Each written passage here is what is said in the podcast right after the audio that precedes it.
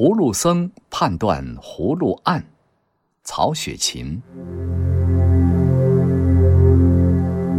如今且说贾雨村受了应天府，一到任就有件人命官司降至案下，却是两家争买一币，各不相让，以致偶伤人命。彼时雨村急居原告来审，那原告道：“被打死的乃是小人的主人，因那日买了个丫头，不想系拐子拐来卖的，这拐子。”先已得了我家的银子，我家小主人原说第三日方是好日，再接入门。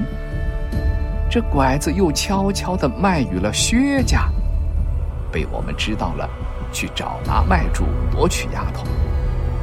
无奈薛家原系金陵一霸，以财仗势，众好奴将我小主人竟打死了，凶身主仆已皆逃走。无有踪迹，只剩了几个局外的人。小人告了一年的状，竟无人做主。求太老爷拘拿凶犯，以服善良，存莫感激大恩不尽。雨村听了，大怒道：“哪有这等事？打死人竟白白的走了，拿不来的。”便发签差工人立刻将凶犯家属拿来拷问。只见案旁站着一个门子，使眼色不叫他发签。渔村心下狐疑，只得停了手，退堂至密室，令从人退去，只留着门子一人服侍。门子忙上前请安，笑问：“老爷一向加官进禄。”八九年来，就忘了我了。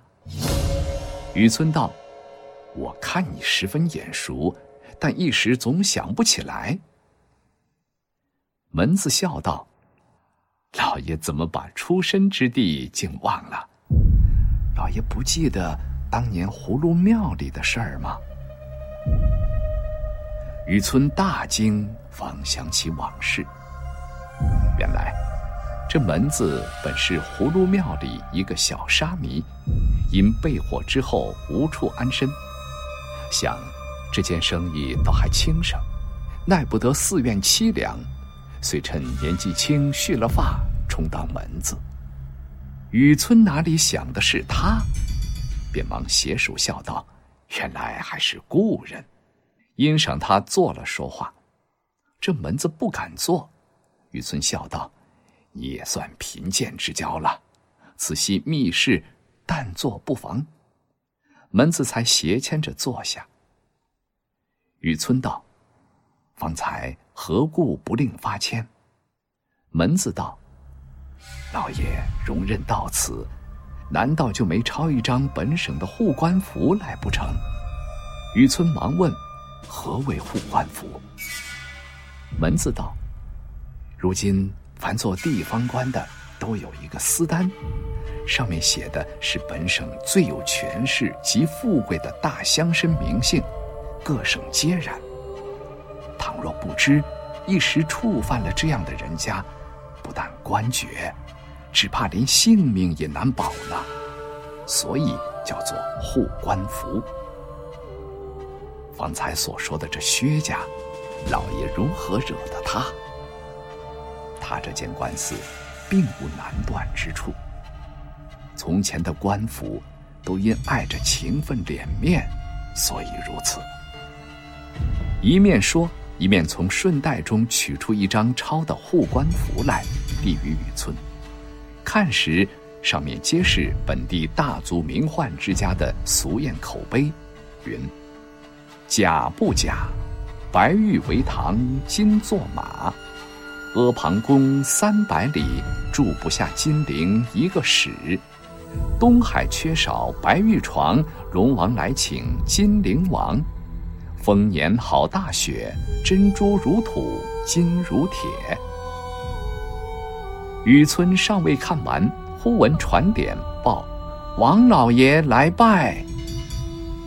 雨村忙具衣冠迎接，有顿饭功夫方回来。问着门子，门子道：“四家皆联络有亲，一损俱损，一荣俱荣。今告打死人之薛，就是丰年大雪之薛。不单靠这三家，他的世交亲友在都在外的本也不少。老爷如今拿谁去？”雨村听了，便笑问门子道：“这样说来。”却怎么了结此案？你大约也深知这凶犯躲的方向了。门子笑道：“不瞒老爷说，不但这凶犯躲的方向，并这拐的人我也知道，死鬼买主也深知道。待我细说与老爷听。这个被打死的，是一个小乡宦之子，名唤冯渊。”父母俱亡，有兄弟，守着些薄产度日，年纪十八九岁。这也是前生冤孽，可巧遇见这丫头，他便一眼看上了，立意买来做妾，舍是不再娶第二个了。所以郑重其事，必得三日后方进门。谁知这拐子又偷卖与薛家。他意欲卷了两家的银子逃去，谁知又走不脱，两家拿住打了个半死，都不肯收银，各要领人。那薛公子便喝令下人动手，将冯公子打了个稀烂，抬回去三日，竟死了。这薛公子原择下日子要上京的，既打了人，夺了丫头，他便没事人一般。只管带了家眷走他的路，并非为此而逃。这人命些些小事儿，自有他弟兄奴仆在此料理。这且别说，老爷可知这被卖的丫头是谁？雨村道：“我如何晓得？”门子冷笑道：“这人还是老爷的大恩人呢。”是葫芦庙旁住的甄老爷的女儿，小名英莲的。雨村骇然道：“原来是他！听见他自五岁被人拐去，怎么如今才卖呢？”门子道：“这种拐子单拐幼女，养至十二三岁，带至他乡转卖。当日这英莲。”我们天天哄他玩耍，极相熟的，所以隔了七八年，虽模样出脱的齐整，然大段未改，所以认得。且他眉心中原有米粒大的一点胭脂迹，从胎里带来的。偏这拐子又租了我的房子居住。那日拐子不在家，我也曾问他，他说是打怕了的，万不敢说。只说拐子是他的亲爹，因无钱还债才卖的。再四哄他，他又哭了，只说：“我原不记得小时的事，这无可疑了。”那日冯公子相见了，兑了银子，因拐子醉了，英莲自叹说：“我今日罪孽可满了。”后又听见三日后才过门，他又转有忧愁之态，我又不忍，等拐子出去，又叫内人去解劝他。这冯公子必待好日期来接，可知必不以丫鬟相看。今竟破价买你，后事不言可知，只奈得三两日，何必忧闷？他听如此说，方略解些。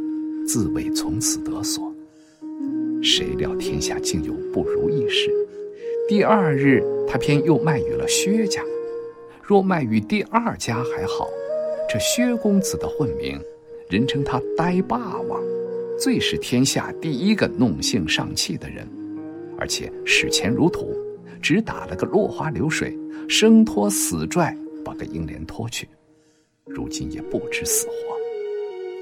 这冯公子空喜一场，一念未遂，反花了钱送了命，岂不可叹？雨村听了也叹道：“这也是他们的孽障遭遇，亦非偶然。不然这冯渊如何偏只看上了这英莲？这英莲受了这拐子这几年折磨，才得了个路头。如果聚合了，倒是件美事，偏又生出这段事来。且不要议论他人，只木金这官司如何剖断才好。”门子笑道：“老爷当年何其名绝，今日何反成了个没主意的人了？”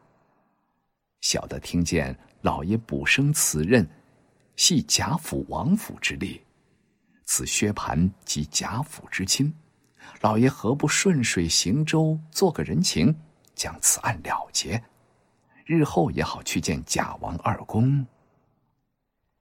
雨村道。你说的何尝不是？但事关人命，蒙皇上隆恩启复委用，正竭力图报之时，岂可因私枉法？是实不忍为的。门子听了，冷笑道：“老爷说的自是正理，但如今世上是行不去的。岂不闻古人说的‘大丈夫相识而动’？”又说趋吉避凶者为君子。依老爷这话，不但不能报效朝廷，亦且自身不保，还要三思为妥。雨村低了头，半日说道：“依你怎么着？”门子道：“小人已想了个很好的主意在此。老爷明日坐堂，只管虚张声势。”动文书发签拿人，凶犯自然是拿不来的。原告故事不一，只用将薛家族人及奴仆人等拿几个来拷问，小的在暗中调停，令他们报个暴病身亡，和族中及地方上共递一张保呈。也只说，善能扶鸾请仙，堂上设了祭坛，令军民人等只管来看。老爷便说：“即先批了，死者冯渊与薛蟠原系宿孽，今狭路相遇，原因了结。今薛蟠已得了无名之病，被冯渊的魂魄追索而死，其祸皆由拐子而起，除将拐子按法处置外，余不累及等于。小人暗中嘱咐拐子，令其实招。”众人见鸡仙批语与拐子相符，自然不疑了。薛家有的是钱，老爷断他一千也可，五百也可，与冯家做烧埋之费。那冯家也无甚要紧的人，不过为的是钱，有了银子也就无话了。老爷细想，此计如何？雨村笑道：“不妥，不妥。”等我再斟酌斟酌，押符的口声才好。二人计议已定。至次日坐堂，勾取一干有名人犯，雨村详加审问，果见冯家人口稀少，不过赖此欲得些烧埋之银；薛家仗势以情，偏不相让，不致颠倒未决。渔村便徇情枉法，胡乱判断了此案。冯家得了许多烧埋银子，也就无甚话说了。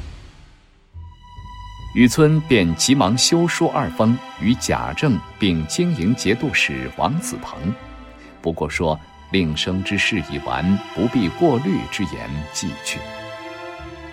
此事皆由葫芦庙内沙弥新门子所为。雨村又恐他对人说出当日贫贱时事来，因此心中大不乐意。后来到底寻了他一个不是，远远的冲发了，才罢。